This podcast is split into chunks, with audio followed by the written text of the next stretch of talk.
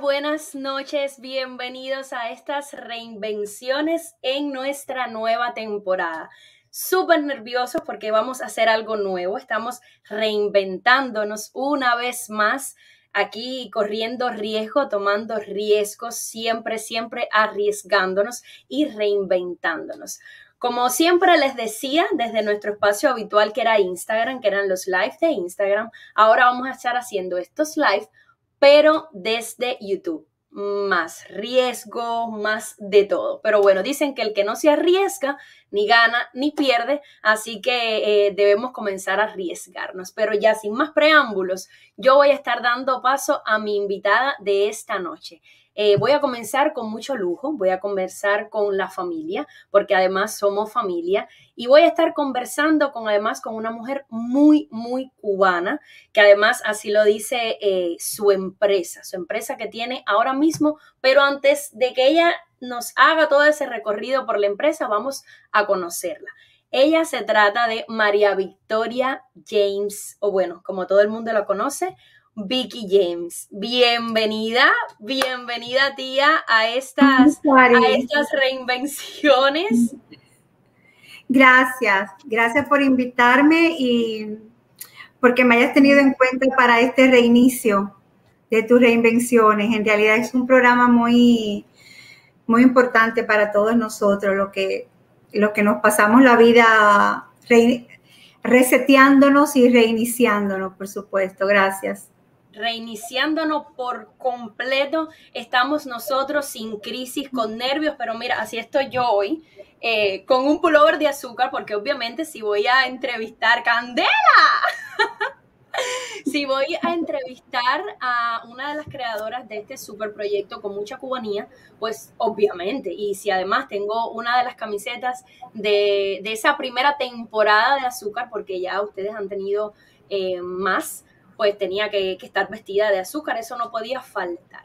Pero vamos a conocer primero, esto es un espacio de conversar, nunca digo que son entrevistas porque me gusta eh, más bien que las personas se sientan en una conversación tranquilos, olvidándose de que quizás hay alguna que otra persona conectada o sencillamente las personas que vean este video después. ¿Quién es Vicky James? ¿Quién es María Victoria James, que todo el mundo conoce como Vicky sin C? Vicky con K solamente. Eso es importante. Eso es importante. Y yo siempre digo, no, pero Vicky sin C, sin la C, un poco como para diferenciarme. Mm. Marcar la diferencia. Me haces una pregunta de momento. ¿Quién es Vicky? Oh, soy un tren, Sarita. Soy un tren. Lo eres. Soy soy una mujer eh, que siempre ha tenido metas, ha tenido muchos sueños, eh, como que no se me acaban los sueños y siempre estoy tratando de llegar a mis metas y de alcanzar mis sueños. Es decir, soy literalmente un tren, un tren sin freno, ¿no? Por ahí va. Bueno, eres un tren sin freno, eres santiaguera. Obviamente, si somos familia, tienes que ser de Santiago, sí o sí. Eh, cuando le digo familia es literal. Ella es la mamá de mi prima hermana, para las personas que quizás no lo saben. Eh, o sea, somos familia, ella es mi tía de siempre. Y, de tu primo Ramiro, menciona lo pues. Sí, ay, Dios mío, no, que si después de esto me dice que sí, yo no tengo primo y me dice la madre. Sí, como muy celoso. Correcto. De mi primo Ramiro, el primogénito, y de mi prima Camila también. Bueno, eres santiaguera, eh, graduada de nuestra querida y benemérita Universidad de Oriente. Cuéntame, vamos a hacer como una breve reseña de quién es Vicky desde esos inicios y todo ese tren, cómo se ha venido gestando, cómo se fue llenando de ideas, de, de cultura, de conocimientos. Cuéntame, por favor. Bueno, mira, yo quise ser actriz, te cuento. Ese era mi... mi... Pero, como, como, los, como, en los años en los que yo estaba en el pre, era en los 70, eh, actuación pues era en La Habana, mi papá por supuesto, que era muy regionalista, dijo que no, que a esa escuela yo no me iba. Y entonces, bueno, por buscando una carrera que me hiciera lo más cercana, ¿no? A este mundo del arte, pues yo pedí filología, que era una carrera muy demandada, todavía en Santiago no existía carrera de arte, de historia del arte, por lo que era también en La Habana, es decir, no era una opción tampoco para mí. Y eh, comienzo entonces filología y la verdad que me enamoré de tal manera de mi carrera y, y fue en lo adelante fue mi gran pasión. Creo que de las humanidades de aquellos años era la carrera más completa. Teníamos las literaturas, las historias del arte con profesores que eran, la verdad, eh, beneméritos. Eh, el doctor Pratt, la doctora Cosío, Daisy Cue, el Estrada, que sí que, que fue mi profesora de toda la vida, Mercedes Cascar, es decir, Lino Verdesia, un team de profesores y luego una generación de los que se fueron graduando, que se incorporaron a la docencia, como por ejemplo Fernández Pequeño, que pues es, es un gran escritor nuestro. Y entonces la verdad que fue una época dorada eh, yo creo que en la formación universitaria de la ciudad y bueno, eh, me fui por una carrera que en realidad me dio muchos asideros. Acuérdate que yo también venía de, eh, bueno, vengo de, una, familia donde estaba la literatura, el teatro, las artes plásticas.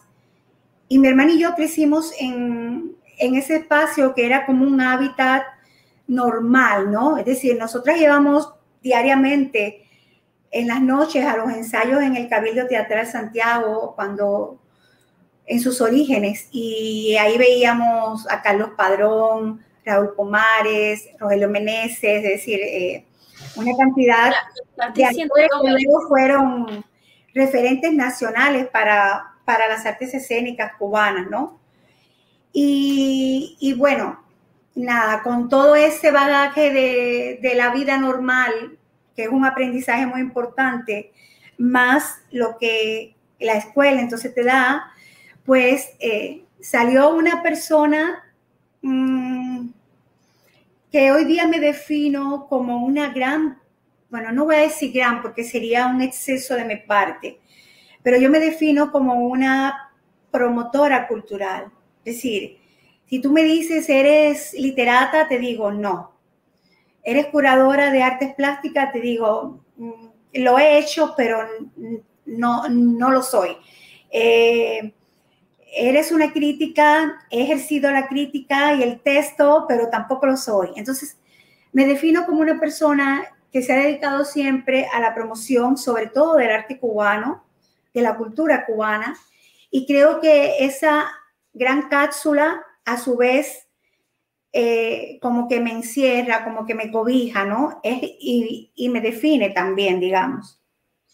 Bueno, eh, he hecho muchas cosas después eh, en Santiago, en el propio Santiago, hiciste muchos proyectos, porque recuerdo que conversábamos con tu amiga Moraima, ustedes eh, crearon muchísimas cosas en Santiago, eh, promover sobre todo el arte, la cultura eh, en Santiago de Cuba, y luego cuando ya no estuviste en Santiago, que por razones, casi todos los cubanos que estamos fuera, pues emigramos por razones diferentes, y casi todos por alguna que otra razón siempre va a estar el, el mejorar o el, estar diferente o el buscar otros horizontes. Eh, Vicky se va de Santiago de Cuba. ¿Hacia dónde se va Vicky? Dijiste algo que me ha llamado la atención. Dijiste conversando con tu amiga Moraima. Y eso me... Vengo, vengo a conversar contigo, sorpresa, por favor. No, te voy a sacar ningún as bajo la manga, te lo juro. Okay, no te voy a jurar, no te prometo nada. Pero no, tengo alguna que otra cosilla por ahí. Mm. bueno, mira, yo pues, yo cuando yo me graduó, yo me voy a trabajar a una institución que allá en Santiago era emblemática con un nombre muy largo, el Centro de Superación para el Arte y la Cultura. Era un centro de posgrado que existían en todas las ciudades y nosotros como que capacitábamos, ¿no? A todo el personal del, del cultural. Eh, desde esa época, te estoy hablando año 89, pues eh, y yo somos amigas. Es decir, somos amigas porque ahí estuvimos trabajando y luego nos fuimos a la dirección del Consejo Provincial de las Artes Plásticas. Moraima como presidenta, yo como vicepresidenta, y la verdad que hicimos proyectos inolvidables. Eh, provincial, disculpa que te interrumpa, de las artes De las artes plásticas, perdón, de las artes plásticas. Lo que pasa es que lo que pasa es que, estaba en calle, ese era el que estaba en calle L, no, ese eran las artes escénicas. Ese era las artes escénicas. Lo que pasa es que esta, eh, sí, estaba ahí mismo en Vista Alegre, eh, muy cerquita de la Casa del Joven Creador, muy cerquita de la Casa del Caribe, en una época donde incluso a mí por mucho tiempo me estuvieron proponiendo la dirección de las artes escénicas, pero la verdad que nosotras siempre hicimos un, un binomio tan perfecto y trabajamos con un nivel de creatividad y de, y de libertad que yo no quise sacrificar eh, ese gran placer por algo que tal vez me hubiese ponderado, ¿no? Un poco más. Entonces, bueno, estando en las artes plásticas, eh, hablo del año 2006, más o menos, eh, una gran amiga mexicana, Celina García Garduño, quien es una poeta y ha sido siempre directora de importantes instituciones como el Museo Leopoldo Flores, me invitan a ir a México. Y entonces ya empiezo a ir con exposiciones de, artistas cubanos, empiezo a dar conferencias sobre arte cubano contemporáneo. Y bueno, entre una cosa y otra, eh, me van haciendo propuestas que ya me obligaban a estar más tiempo en México que en Santiago de Cuba. ¿no? Y bueno, pues, eh, ¿qué decirte? Eh, fue, fue, fue como el momento en el que... Eso para Vicky, tomar quizás esa decisión porque ya pasabas más tiempo en México que en Santiago, eh, hacías lo que te gustaba, tu pasión, el arte. ¿Qué significa ese momento de, tomar esa decisión? Bueno, estoy más tiempo acá, tengo que estar más tiempo acá. ¿Cómo fue esa decisión para ti? Mira, no fue difícil porque yo sabía que yo me iba de Santiago.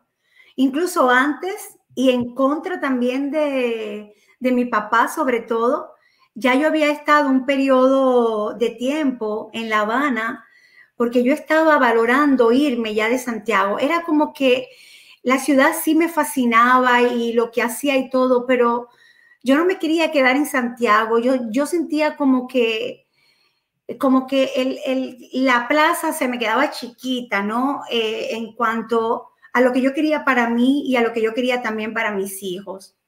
Eh, yo quería que ellos eh, pudiesen estar en un contexto, ni remotamente pensaba como pienso ahora, ¿no? era una época muy temprana todavía, yo era una mujer aún más joven eh, más sí, Pero, yo sabía que en Santiago yo no me quedaba, a pesar de que es una ciudad que amo y que cargaré con ella para toda mi vida eh, y que en ella tengo mi ancla, digamos. Yo sabía que yo me iba y te digo, ya yo me había pasado un tiempo en La Habana organizando un salón de arte contemporáneo y me tuve que regresar a Santiago porque tampoco era La Habana.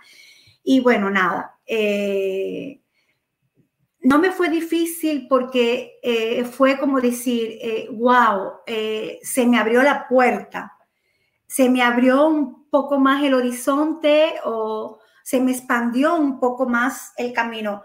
Yo ni tan siquiera estaba pensando en radicarme todavía en esa época, ¿no? De hecho, yo iba y me regresaba para Santiago, sobre todo porque, bueno, estaban ahí Camila y, y Ramiro Joel, mi mamá, mi hermana con sus hijos, vamos, que estaba todavía familia. núcleo familiar, aunque ya yo había tenido que regresarme en el 2006 porque tú sabes que mi papá falleció de momento.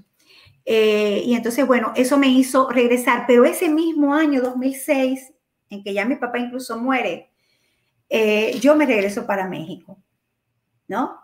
Y bueno, ahí sí dijimos, va a ser un sacrificio en mi núcleo, ¿no? Va a ser un, sacrificio, vamos a estar un tiempito separados, en el sentido de que no vamos a vivir todos los días juntos, eh, pero yo sé que va a valer, la, pena. Pero México fue esa como esa catapulta que no solamente te, te expandió, como tú dices, que te abrió, te hizo respirar más, conocer, obviamente. En México tú fuiste esa promotora cultural del arte, del arte santiaguero, del arte cubano. Cuéntame, porque en México es donde nace Caminos. Sí. A ver, Caminos. Es muy difícil cuando uno emigra el tema laboral, sobre todo cuando, cuando tú te has desarrollado en el mundo cultural y cuando es tu pasión. Yo tengo una gran amiga, la poeta Odette Alonso, que cuando hemos comentado algo sobre el trabajo, que yo le digo que yo no siento que yo trabajo, me dice, porque es que lo que tú haces es tu pasión. Entonces, eh, eh, fue como que, mm, eh, es decir, yo me dije siempre, yo voy a trabajar y va a ser relacionado con lo que yo más conozco, que es mi cultura, y con lo que yo más amo, que es la cultura cubana y, sus diferentes eh, entramados, ¿no? Y entonces, bueno, eh, empieza la idea de construir, de idear esta empresa que no fuera solamente para beneficio mío y, y de mi socio en México, que es el trovador Lorenzo Cisnero, Topete, sino que yo quería de alguna manera ponderar a la ciudad, beneficiar a la ciudad, mover referentes culturales importantes de la ciudad, de, de las letras, de la intelectualidad, de las artes plásticas. Y entonces, bueno, surge la productora cultural Caminos.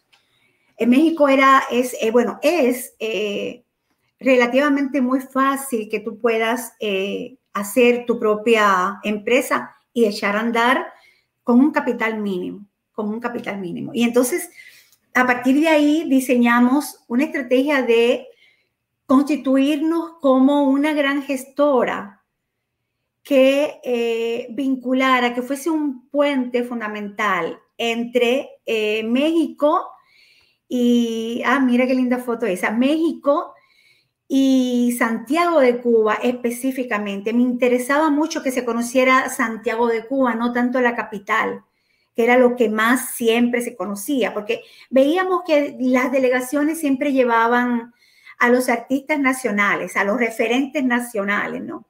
Los referentes nacionales, por lo general, en Cuba, lo asumen como aquellos creadores y artistas que están en La Habana. La Habana. Los que están en provincia casi nunca son referentes nacionales. Entonces, nosotros quisimos eh, amplificar ello y bueno, eh, editamos libros, publicamos libros vinculados con Gedisa, eh, participamos en la Feria del Libro del Zócalo. Ahí estoy yo presentando el libro El Caribe entre el ser y el definir de mi papá, uno de los libros más fundamentales para los estudios de la cultura y la sociología caribeña. Y tuve la gran suerte de vincularme con la editorial Gedisa y con ellos eh, sacamos varios títulos. Ahí estábamos en Toluca justamente haciendo la presentación. O sea, en, México, en México creaste la, tu proyecto Caminos, pero que lo que hizo fue mover toda la cultura santiaguera. O sea, visibilizar la cultura santiaguera hasta cierto punto, porque como bien dices y lo sabemos todas las personas que somos de provincia, eh, Santiago no se salva, aunque eh, el acervo cultural de Santiago es enorme y tenemos muchos festivales que se suscitan en la ciudad, Festival del Caribe, Festival del Boleros, em, pero el Festival de, tenemos tanta, tanta cultura en Santiago que tú viniste a mover eh, hasta cierto punto atraer eh, artistas de México a Santiago y también a mover los artistas santiagueros hacia México también, porque qué bueno es que conozcan eh, otras tierras y que conozcan otra, otra cultura. Yo aquí estoy buscando para seguir viendo esta obra tuya. ¿Qué estabas haciendo acá? Ahí estábamos en la Galería Patricia Conde. Eso, ese fue un proyecto de fotografía cubana contemporánea La Galería Patricia Conde en México es, eh, en Ciudad México, es la única galería especializada en fotografía. Galería expositiva. Hay otros centros y otras instituciones que se dedican de manera muy seria también a la fotografía y a su, y a su estudio, pero pues ella es eh, toda una autoridad. Y eh, bueno, nada, ella me buscó un día para que hiciéramos este proyecto y esa es una obra justamente de Consuelo Castañeda. Se, se hizo una exposición colectiva, se llamó ¿Qué miradas imprudentes, mamá? ¿Ves? Porque siempre eh, la insistencia en, en, en, el texto, en la frase, fíjate, me doy cuenta de eso ahora. Esa exposición, y fue una exposición muy bonita con Marta María Pérez, eh, René Peña, Juan Carlos Alón, Mabel Poblet y Consuelo Castañeda. Ahí estás diciendo tú que, o sea, ya ahí tienes en el subconsciente esto de las frases. Uno Me acabo de dar cuenta. Uno cree que no, pero toda, todo lo que uno va haciendo en la vida, o al menos yo que soy mucho más joven que tú, un poquito. Sí, mucho, todo lo que uno va haciendo en la vida, pues le va dando, eh, va como creando esas raíces, esas ramificaciones para lo que, lo que probablemente en el futuro haga. Uno, o como dice el dicho, para mal o para bien, de uno nunca sabe para quién trabaja, uno nunca sabe por qué le pasan las cosas que le pasan. Todo sucede por algo y la verdad es que me acabo de dar cuenta.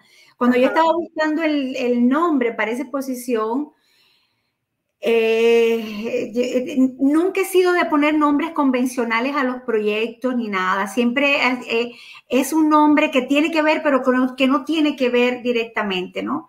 Y entonces, pues, fotografía cubana contemporánea, ay no, qué, Qué, qué, qué,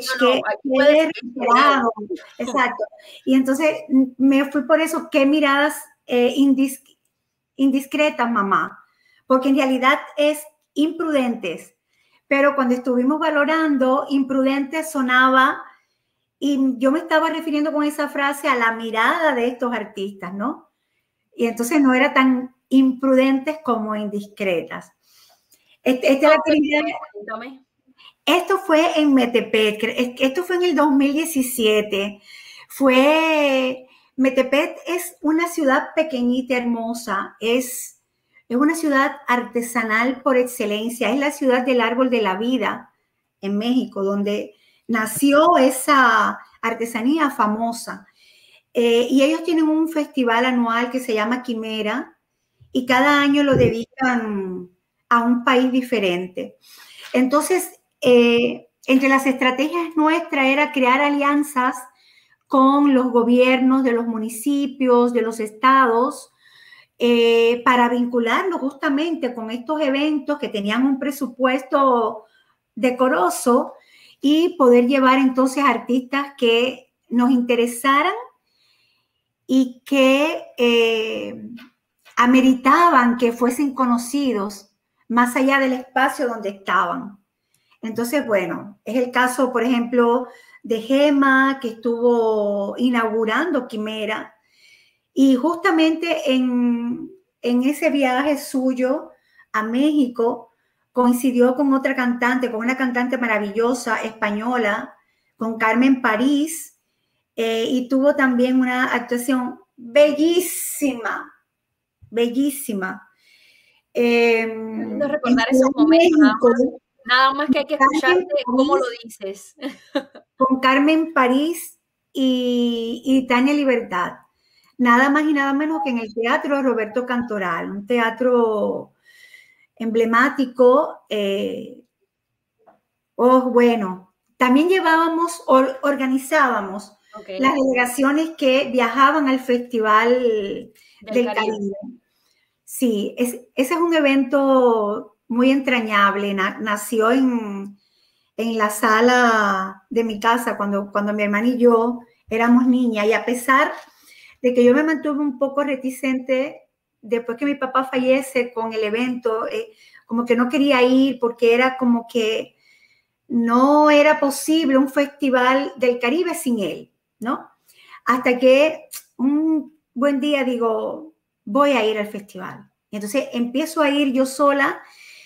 El que está ahí es Lorenzo Cisnero, eh, el, el gran topete. Y bueno, nada, dijimos, y vamos a organizar los grupos que van también a participar al Festival por México.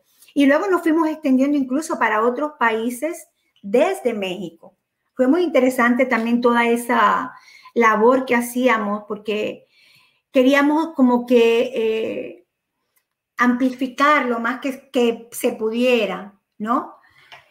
Ahí, ahí estamos justamente en, la, en una de las salas de la Casa del Caribe y ese fue el día que se emplazó este árbol de la vida. El que está a mi lado es el Cecilio, un artesano fabuloso, fabuloso, que donó este árbol. Ahí no se ve, no hace mucha justicia la foto, pero es un árbol, vamos, no como el de Casa de las Américas, no había posibilidad de llevarlo. Eh, porque el de casa tengo entendido que se armó ahí in situ. No, no había posibilidad de transportarlo de otra manera si era más grande. Ese, ese era el huacal, porque ubícate que eso es, son pequeñitas piezas de artesanía eh, quemadas en barro que se van ensamblando con un alambrito, se van metiendo, metiendo, metiendo, y entonces se, se hace esta, esta obra, ¿no? Eh, y bueno, el huacal era enorme porque eso tenía que, eso fue súper protegido. Wow. Eso viajó desde México hasta Santiago de Cuba. Eso viajó desde la ciudad de Metepet, un pequeño pueblo mágico eh, del Estado de México que yo adoro y en el que viví momentos inolvidables y en el que tengo excelentes amigos y amigas, gente que me quieren y que, y que me buscan todavía y que están esperando el día en el que tenga renovado mi pasaporte cubano porque me están esperando allí me copias, literal. Ya que estamos hablando de, los amigos, hemos hecho como un recuento de la vida eh, de Vicky, de la vida como promotora cultural. Pero cuando todos estos cambios eh, se van dando en la vida de, cualquier persona, siempre o se quedan amigos en el camino o cuando uno comienza a reinventarse, es, eh, es, bastante difícil el tema con las amistades, las amistades que siempre van a estar y las otras las que se ven que, se quedan en el camino. ¿Cómo ha sido ese proceso de reinventarte también con tus amigos en cada una de las cosas que tú has hecho? Mira, los amigos son como los libros. Donde quiera que tú vas viviendo, tú dejas libros y amigos. Date cuenta de eso. Las otras cosas tú las puedes regalar y no sé qué, pero los libros tú los vas dejando, tú los vas dejando. Yo tengo libros en Santiago de Cuba. Yo tengo libros en México, que me lo guarda también una gran amiga, eh, hasta que pueda regresar e, e, ir trayendo cosas que, fue, que dejé guardadas, ¿no? Y entonces, eso pasa con los amigos. No me puedo traer a todos mis amigos, pero yo cargo con mis amigos. Eh, yo siempre he sido muy amiguera. También yo creo que es una herencia eh, de los padres, ¿no? Mi casa siempre estuvo llena de, diariamente, de los amigos de mi padre. Es decir, nosotras convivíamos, ellos iban, almorzaban, cuando se divorciaban, se quedaban esa temporada entre que se divorciaban y se establecían con la nueva mujer, se quedaban en mi casa. E, e, era, eran nuestros tíos, era nuestra familia. Y yo luego convertí mi casa también en un foco para mis amigos, en un centro para mis amigos. Entonces, con esto te digo que de alguna manera... Eh, los he dejado, pero mis amigos siguen estando, ¿no? Es decir, mis amigos raigales. Los de verdad. Los de verdad, los de verdad. Porque pues hay amigos, hay compañeros, mis amigos siguen estando, no sé, te puedo hablar de que... Eh, de ella, por ejemplo. ¡Ay, la mora! Ay, pero ¿cómo ahorita? No, pero ¿está en vivo no? Vamos a ver si podemos escuchar a Moraima. No, bueno, Sara, tu programa no era con... Espérese un momento, que aquí hay fallas técnicas que no dependen de mí. No, Moraima no puede estar en viva porque Moraima vive en España Bueno, pero no importa que no esté en vivo, yo la tengo. No tiene necesidad de estar en vivo para yo tenerla. Vamos te a ver. juro que accedí a tu programa porque yo te sigo y nunca he visto que tú le sacas estos sustos a tus invitados, te juro, porque también bueno, veo a Mara, veo a Belito y, ¿No estás viendo por completo? Bueno, va, va, y no los he visto tampoco todos los que... No sé por qué razón no estoy escuchando a Moraima, a ver. Pero no importa, esas son cosas que pasan en vivo, que las podemos solucionar. Moraima, Moraima, por ejemplo, es una de esas grandes amigas que cuando me fui a México la dejé en Santiago. Luego nos veíamos cada vez que yo iba y, y bueno, luego ella viajó con su familia y se estableció en España. Está en Tarragona, en, en Reus. Pero es, es de esas personas que son imprescindibles en tu vida, ¿no? De esa gente que tú dices, eh, eh, no es la hermana que nació del vientre de mi madre, pero, pero es la persona que también ha estado contigo eh, como, como si fuese tu hermana. Y bueno, para colmo, eh, yo soy escorpión y Moraima es Pizzi. Y tú sabes que los Piscis y los escorpiones como que, como que se engrampan muy fácilmente, ¿no? Están en su zona de confort. Moraima es una gente... Escuchar por acá. Déjame ver. Déjame ver, que yo creo que ahora sí ya la vamos a poder escuchar. y se congeló la mora. No, lo peor es que no, se... Porque yo hablé con ella y yo, yo la invité para que estuviese hoy viendo este programa y ella me dijo, no, ¿qué crees? Si yo voy a estar, a esa hora voy a estar dormida, tal y tal. Le digo, bueno, no pasa nada, lo ves lo ves mañana. Bueno, a Moraima la tengo acá y realmente yo sé que iba a ser una sorpresa, bueno, solamente tengo Moraima, tengo más cosillas, pero no sé por qué razón no quiere oírse, no quiere escucharse.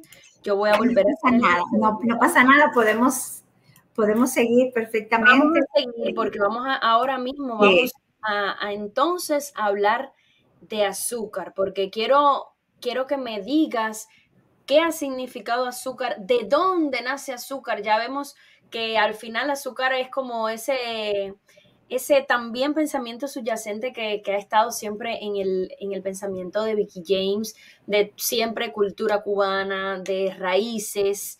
Eh, entonces cuéntame cómo nace, porque estuviste en México y hablamos de tu etapa en México un poquito, pero luego vienes a los Estados Unidos y es una forma más de reinventarte.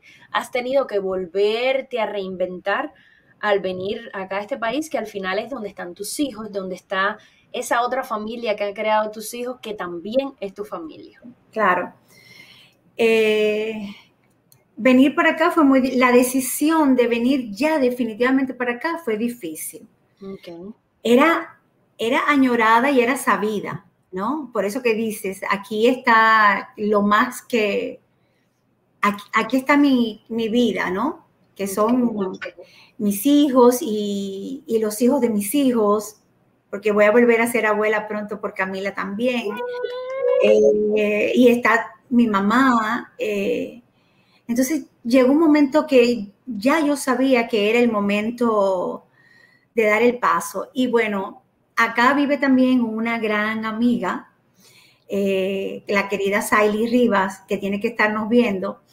Y bueno, desde que yo llegué estuvimos pensando qué, qué, hacer, qué, inventamos, cómo seguimos adelante, cómo, cómo hacer. Y se vino la pandemia. Y entonces una noche sí. Inventarse de nuevo con la pandemia. Sí, ¿sí? Eh, eh, estábamos tarde, tarde, tarde conversando, ya estábamos para dormir y, nos, y seguíamos conversando por video, acostadas, y entonces, eh, ya después de que habíamos pensado no sé cuántas cosas que íbamos a hacer, desde esas mexicanas y tal, qué sé yo, no sé. De inventar, de crear, de, ver qué hacían.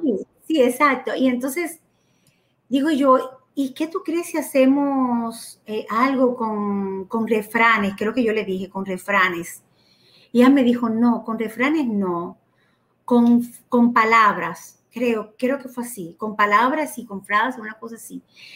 Y entonces, bueno, eso nos, nos enganchó y, empezamos a hacer el estudio de mercado.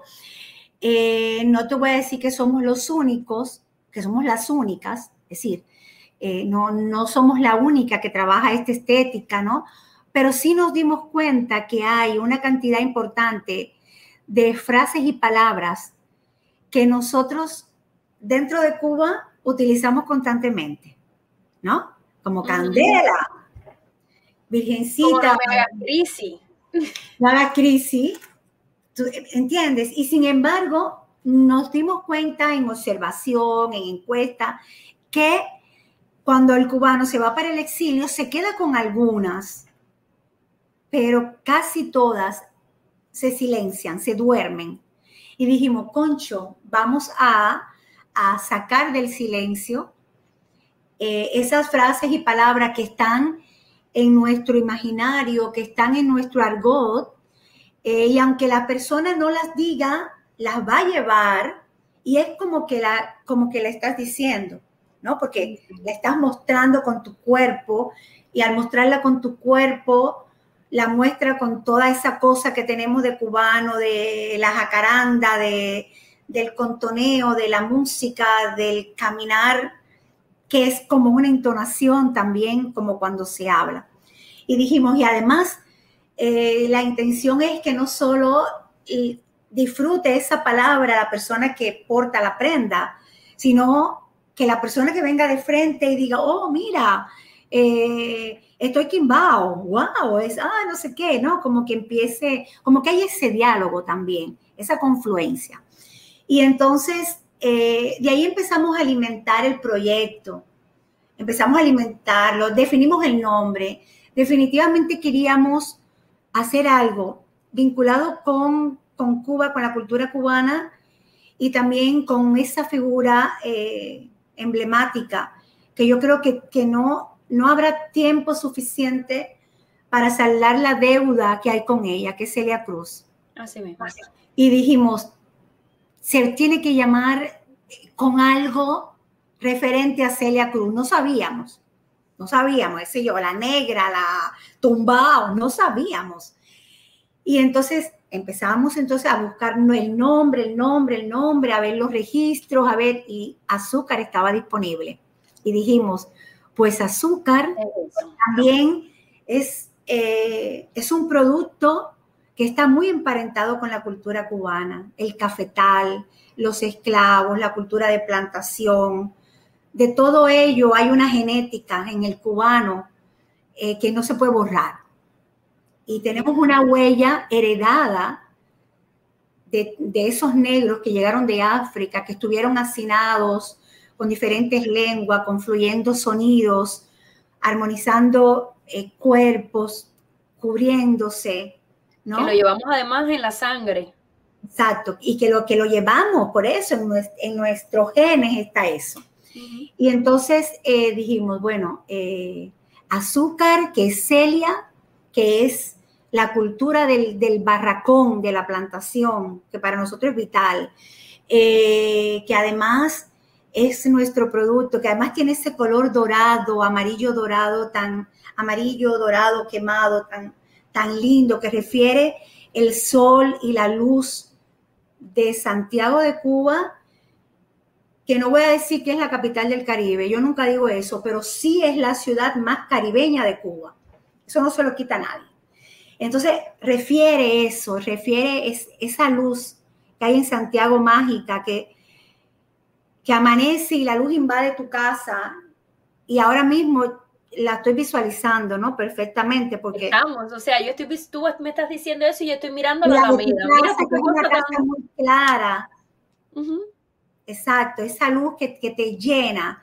Fíjate que había una cosa singular que me recuerda esto ahora las tantas veces que llevamos al maestro Manuel Mendive, Moray Milló a Santiago, se hospedaba siempre en el Hotel Bayamo, en Enramada y Santo Tomás.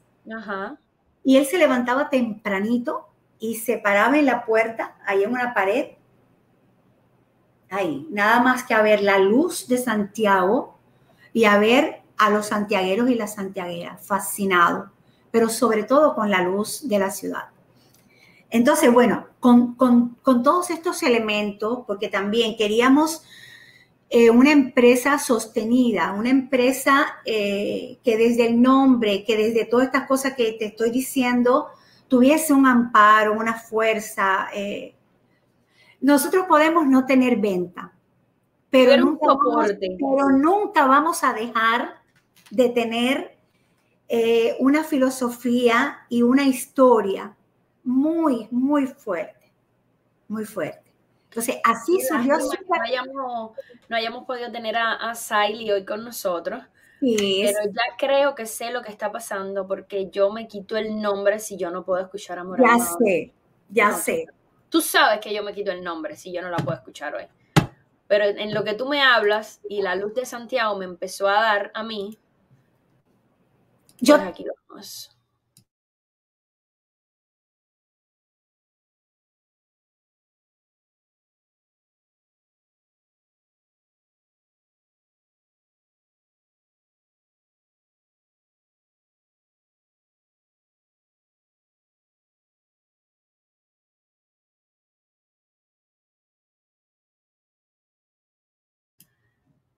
Que ni idea. Pero eh, quizás puedes imaginarte la, todas las cosas hermosas que puede estar diciendo. bueno, pues. No tienes idea de, todas las cosas que, ella dijo. Eh, yo no tengo idea, la verdad, de qué está pasando. Ya me enteraré. Ya cuando terminemos, el, cuando terminemos la entrevista, voy a saber que va a ser fue algo mínimo que no supe. Eh, la luz no me vino, nada. no me llegó. Esto es Reinvenciones y los programas en vivo. Se estás iniciando tu segunda temporada. Exacto. De una manera muy atrevida, directamente en YouTube. Esto es un reto súper grande. Entonces, no te preocupes, podemos seguir hablando. Yo no, no quiero em, parar de conversar de, de estas reinvenciones de azúcar sin que me diga nació hablando, conversando en una noche eh, con Siley, pero ¿qué ha significado todo el, nacimiento? Porque esa fue como la gestación. Bueno, ya, todo lo que ha venido después de azúcar, porque ustedes ya están, eh, esto también viene a ser como una especie de preparativos para la celebración de aniversario de azúcar que van a estar eh, próximamente de cumpleaños. Ustedes tienen una mezcla ahí de, de Libra con Escorpio en azúcar. Eh, ¿Qué ha significado todo este camino que han recorrido del primer añito? Que parece mentira, pero es, un, es el año como más duro de cualquier negocio para los niños acabado de nacer ese primer añito tan fuerte, para cualquier negocio de, salir eh, a dar los primeros pasos, a hacer las promociones, a que las personas lo conozcan, a que hay un mercado tan fuerte, eh, quizás no con el tema cultural que tiene azúcar, pero, pero, hay un mercado, existe un mercado eh, en esta comunidad latina nuestra. ¿Cómo ha sido este año de, tantas reinvenciones? Porque además ustedes nacieron durante la pandemia para azúcar. ¿Cómo ha sido? Mira, azúcar ha sido un parto. Eh, no te voy a decir que forzoso, porque desde el primer momento lo disfrutamos y hemos disfrutado el proceso, hemos disfrutado cada idea, hemos disfrutado cada tropiezo, hemos disfrutado cada, cada tropiezo que hemos tenido Sail y yo, porque pues cuando, cuando, cuando, cuando tienes un negocio que no eres única, por supuesto que hay que llegar a consenso y en ese llegar al consenso hay, hay debates, pero pero ha habido alegría, ha habido eh, regocijo, ha habido sentir que vuelves a ser tú. Cuando, cuando emigras, aunque ya emigraste antes, y en esa anterior migración hiciste pequeñas migraciones, porque cuando en un país te mueves en dos o tres ciudades, también estás migrando. Cuando, cuando emigras te quedas eh, como, como que los pies están un poco sin pisar, sin pisar fuerte, ¿no? Y el hecho de... sin, una base sólida. No es exactamente, tú puedes tener la base sólida, pero no, no la has pisado. El, momento, esos primeros tiempos de la migración, y, tú lo sabes y lo sabemos todo, ¿no? Pues a lo mejor hay gente que la pasan mejor, eh, no sé. Eh, pero, cada experiencia es diferente. Sí, exactamente. Cada, cada, cada persona es, es, es una historia. Bueno, y, yo creo que con azúcar, que azúcar nos liberó de ese pesar, nos liberó de sentirnos emigradas, nos liberó de sentirnos extrañas en una ciudad eh, que, que, que, de pronto te es ajena, aunque ya la conocías, pero de pronto te es ajena. En no una es ciudad... no es lo mismo estar de visita, visitar, que ya luego que sea tu, casa. Que vivir, que vivir. Correcto.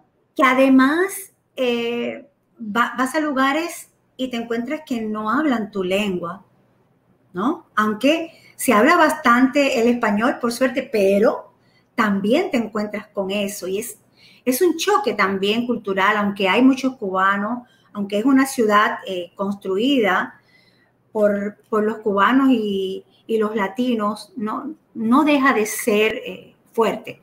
Y entonces, azúcar fue la salvación. Azúcar fue la salvación y ha sido, yo creo, eh, yo no, no, lo hemos logrado todavía porque pues estar en los 50 y tener que volver a empezar y querer volver a empezar y de esta manera no es, muy importante. El querer volver a empezar y, y empezar. Sí, no, no, es decir, la jugada está apretada, como dice la frase, ¿verdad? exacto. Esa frase, esa frase ya está en un pullover, porque si no tienes que anotarlo. Ya está en un pullover, ya está. Sí, exacto. Entonces, el, el nosotros ver que pudimos lograrlo, que la prensa inmediatamente respondió, que comenzando por ti los influencers empezaron a apoyarnos, a, abrirnos los brazos, eh, a lucir, que empezamos a tener una respuesta de un público que nos quiere. Nosotros tenemos compradores que siguen comprando y que siguen comprando, ¿no? Y, eh, una, y una, pregunta, ese público, porque estamos hablando de que me hablaste de tus 50 pero eh, ustedes tienen un público mayormente. Yo, yo tengo 57 años. Yo tengo 57 años. Yo nací en el 63. Hubo una época. Yo sé, yo sé. Era una niña. estoy, Cerca en ese, estoy cerca en ese. Eh, en, ese año, tuyo y de mi madre. No, pero cuando Camila era una niña, era muy simpático. Eh, porque Camila cumplía años y ella me preguntaba qué edad yo tenía y yo le decía que 15 años y ella se lo creía. Y el próximo año yo le decía que yo tenía 15 años y ella se lo creía. Hasta que Ramiro Joel cumple 18, creo, una cosa, 10 y algo, 16, eran 10 y algo. Y ya Camila me dice, no, ¿cómo tú tienes? Y yo le dije, ah, no, yo tengo 10 y tanto, ¿no? Es decir, vamos, eh, tú sabes, en ese, fíjate qué, qué cosa tan rara, en una época en la que todavía eres joven, sin embargo, eh, disimulaba yo mi edad, un poco como que, no sé, era como que medio pretenciosa, pero yo no tengo problema con eso. Yo tengo 57 años y soy una mujer tan feliz, pero tan feliz. Vividos, tan, resultados. Tan realizada. Tan realizado, ahí iba a llegar, pero la pregunta que te estaba haciendo era, ¿tienes un público, ustedes tienen un ah, público mayormente joven? Sí, fíjate que sí. E incluso hay, un fenómeno. Nos compran las madres para sus hijos o las madres nos mandan a imprimir determinadas frases que ella, es decir, quieren, eh, que, quiero esta frase para mi hijo, ¿sí? Y es algo simpático porque eh, va y el público más joven, te hablo de los jóvenes que están en los diez y tanto, eh, no es nuestro público, eh, va y no son los que nos siguen o los que entran a la shop, pero sin embargo, sus padres sí están pensando en ello y de ahí nace algo que para nosotras es muy interesante. y te voy a decir qué es. Tal vez estos jóvenes no visualizan, no tienen una conciencia de, la importancia eh, o de la riqueza cultural que, lo, que la gráfica, porque esto es gráfica, esto es diseño gráfico, que lo que esto tiene en tanto hay una cubanía en ellos. Tal vez nacieron aquí o tal vez vinieron muy pequeños. No conocen esa frase, ¿no? Pero sus padres sí. Y sus padres de alguna manera quieren que ellos eh, eh, repitan. Es que la idea es que no pierdan, como está pasando con tus nietos, con mis hijos, de mi mamá me ama, la frase esa eh, famosa. Mi mamá me ama, exactamente. La caligrafía de ese diseño fantástico que lanzaron ustedes para el Día de las Madres, pero que nosotros estamos tratando de mantener esa, ese pedacito de cultura nuestra y, es lo mejor que se puede hacer. Por eso azúcar tiene eh, tanto valor y con esta celebración que está comenzando del primer añito de azúcar, pues no la dejen caer, no la dejen morir. No. Déjame intentar algo para, para casi que cerrar, please, porque si no, no soy yo. Si ves que de momento te remuevo, tú luego vuelves a entrar. Yo te voy a remover un minuto porque sé, creo que lo que me está pasando, mi cabeza está a mil por hora aquí, porque yo necesito... Tranquila, tranquila, que, que, la estamos pasando súper bien. Te estás divirtiendo, si lo estás disfrutando. Completamente, pero voy a ser completamente feliz cuando pueda poner el video. Vale voy a remover del, live un momentito para poder, poder eh, entrar a Moraima, que creo que eso es lo que está pasando. Ya voy a, a dejar entrar a mi invitada en breve, pero yo quiero que mi invitada vea también lo que tienen para decir sus amigos porque eh, me resulta muy importante el tema de los amigos, de, de cómo, cómo ven al pasar de los años a sus amistades que crecieron juntos, todas esas cositas que ya sabemos. Eso, eso para mí es en extremo importante. Entonces yo lo voy a tratar de poner acá, lo voy a tratar de reproducir, porque creo, pues no, sigue sin escucharse. Lo voy a intentar una vez más. Y bueno, pues lo voy a compartir. Vamos a compartir.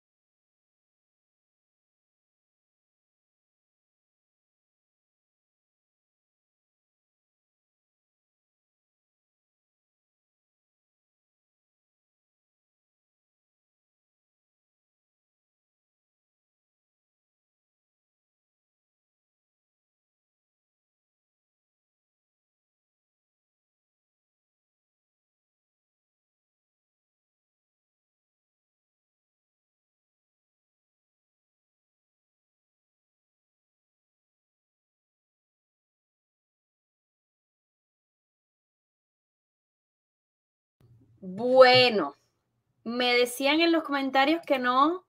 Ah, bueno, ahora sí. Me decían en los comentarios que ese día sin escucharse, pero bueno, no importa. Tú lo estabas escuchando.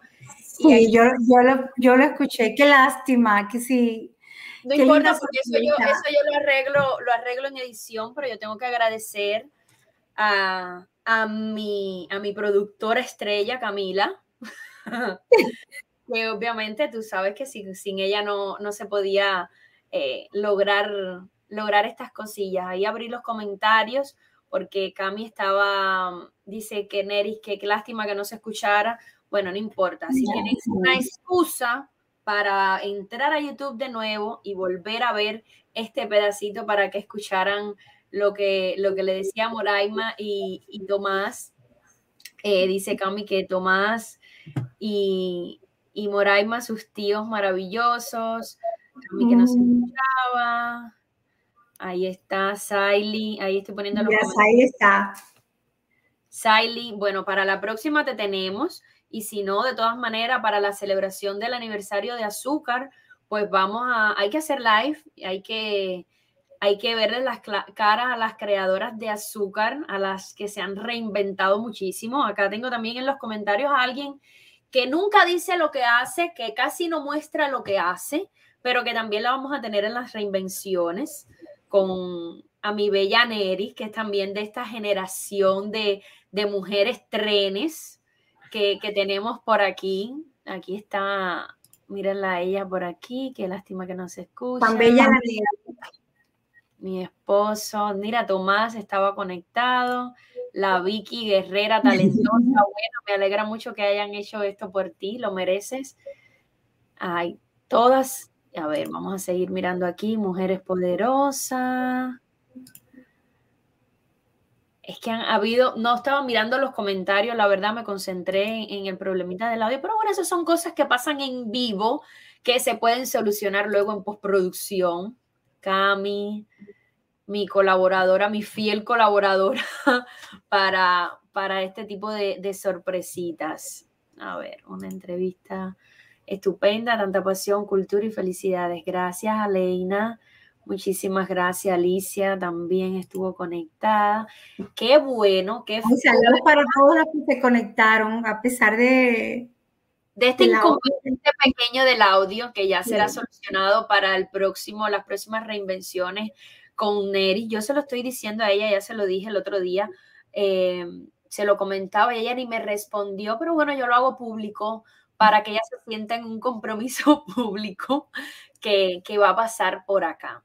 Yo me siento feliz, la verdad que eh, ya ahora sí estoy completamente feliz, ya lo estaba. ya estamos relajadas, ya ya, estoy completamente feliz, la verdad, porque eh, la idea es eso, la idea no es quedarse fijo, no somos, eh, somos árboles a la hora sencillamente de expandirnos, nuestras ramas, pero la idea es movernos constantemente y, y reinventarnos.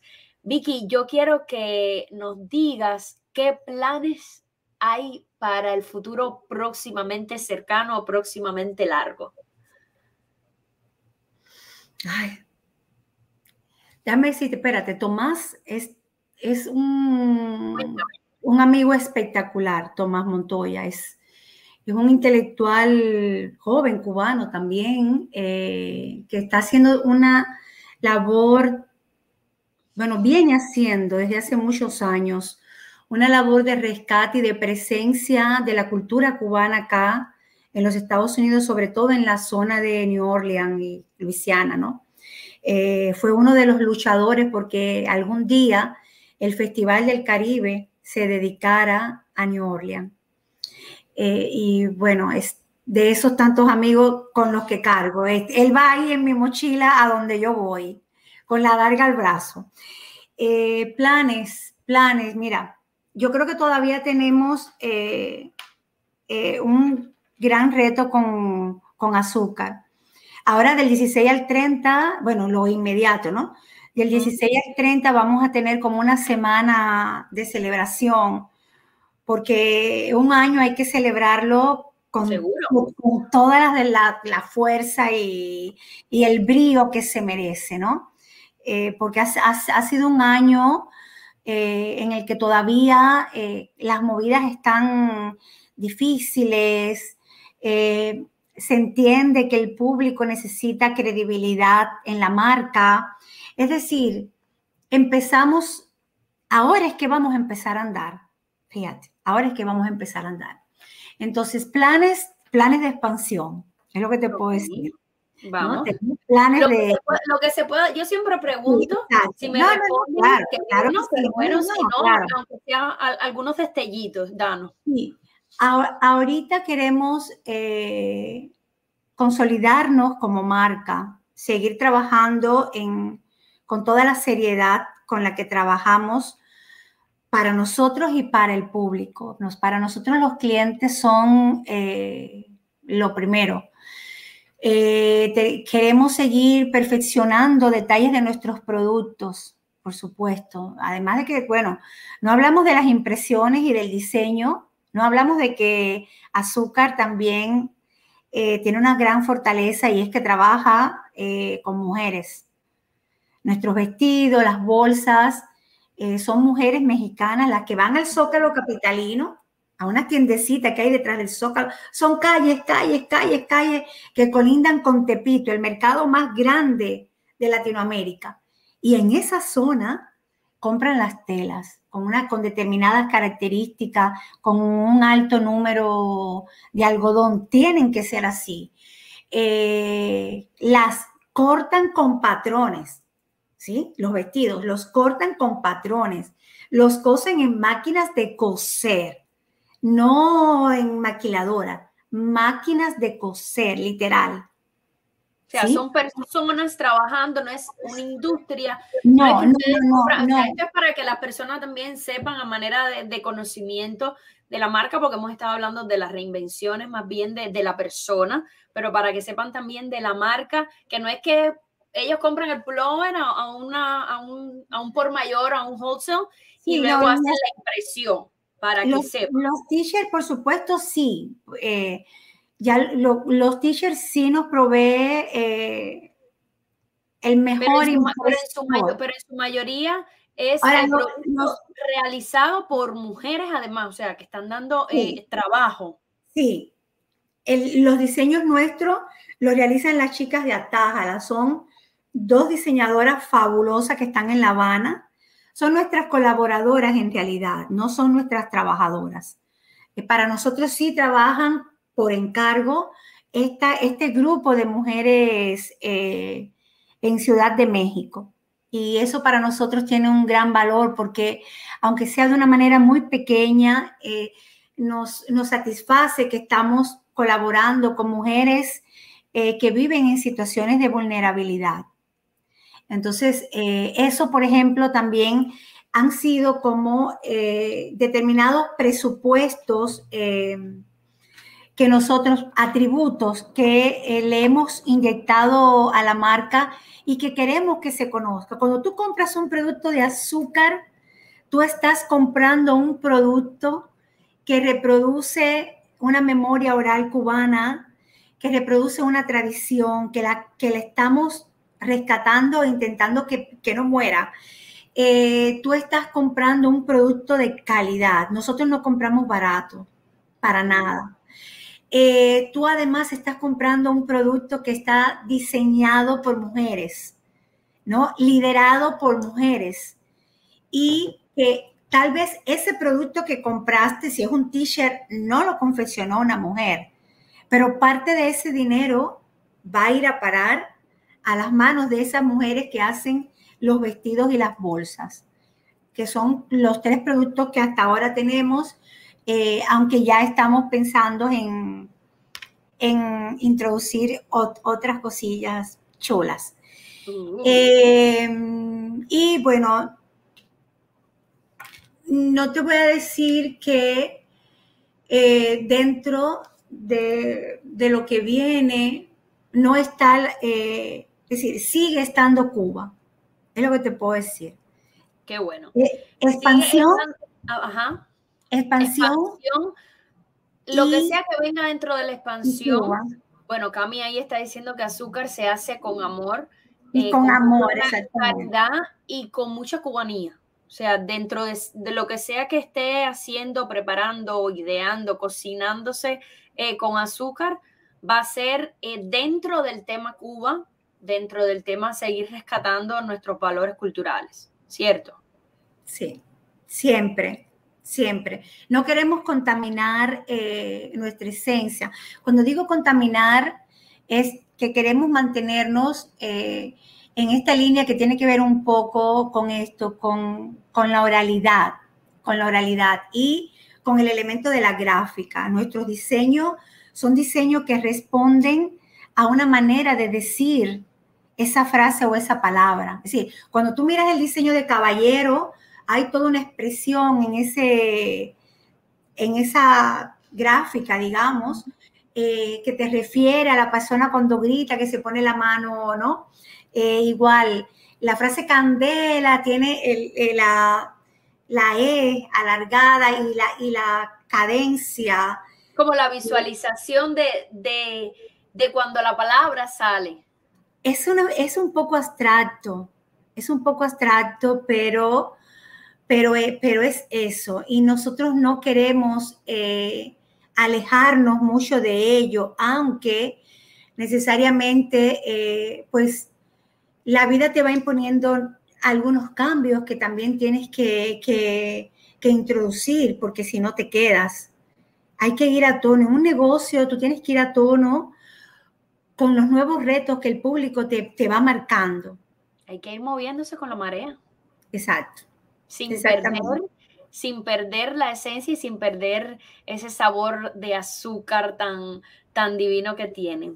Pues bueno, me siento súper feliz. Espero que las personas que, se conectaron, primero muchísimas gracias a ti por regalarme este tiempo, por ser eh, esta primera persona que, me está apoyando en, esta, en esta empresa de hoy de nuestros envíos. Ah, mira, Creo que esto ya lo habíamos dicho, pero bueno, Cami ahí nos está reforzando. Qué bueno tener estas asistentes así. Cami nos está reforzando en los comentarios que dice que nuestros envíos son el paquete de sí, exacto. Tenemos en el cuidado de la tierra y es responsabilidad de todos. Bueno, para las personas que vean este video después, eh, pueden correr a la página de Instagram de Azúcar, pero si no la pueden encontrar también, eh, la pueden encontrar por varios sitios. La pueden encontrar en su tienda online que tiene Azúcar, ¿cierto? Azúcar Cuban Style, sí. Eh, azúcarcubanstyle.com. Y si están ya también familiarizados con esta nueva plataforma que se llama Telerak, también. estamos también. Azúcar, como estábamos hablando ahora mismo, se mueve con la marea y eh, ustedes nunca pensarían quiénes son las dueñas de azúcar, que son unas muchachas muy jovencitas de 15 años, las dos porque ellas siempre andan actualizadísimas con todo lo que está pasando y si no, vuelven locos a todos a su alrededor para estar actualizados. ¿Me equivoco?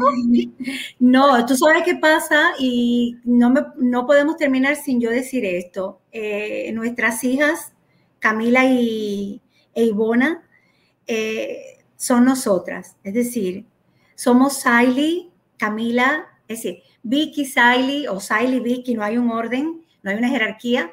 Eh, Camila e Ivona, eso mm, están ahí para decirnos, eso sí, eso no. Eh, son el rostro también de la empresa, eh, de alguna manera las tenemos locas porque son también nuestras modelos y por supuesto sus parejas, porque tengo que mencionar también que esta es una empresa que toda la familia se ha visto involucrada, tú, tu hijo, mi nuera, eh, mis nietos, mi hijo. Eh, Bajo presión en algún que otro momento con los esposos, me imagino. pero no eh, importa, están ahí. Mi yerno, es decir, es, es una empresa familiar en realidad. Y bueno, sí, nuestras hijas, Julien en este caso también, que me ha apoyado muchísimo, muchísimo. Entonces, como que tenemos también ese toque más joven eh, que constantemente nos están, no, eso no, no es, eso sí, eso sí. Ah, van bien, no, no van bien. Entonces, eh, es muy bueno también tener esa, esa retroalimentación cerca, pero también ser receptiva, ¿no?